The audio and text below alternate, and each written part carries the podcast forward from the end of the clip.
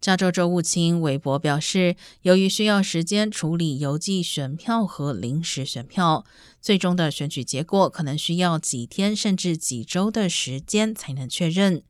但整体计票过程将在三十天内完成。各地选务官员必须在十二月八号前正式确认投票结果，而州务卿办公室将在十二月十六号对全部选举结果进行公告。根据州法，邮寄选票最晚只要盖有十一月八号邮戳，并在七天内寄到，选票都纳入计算。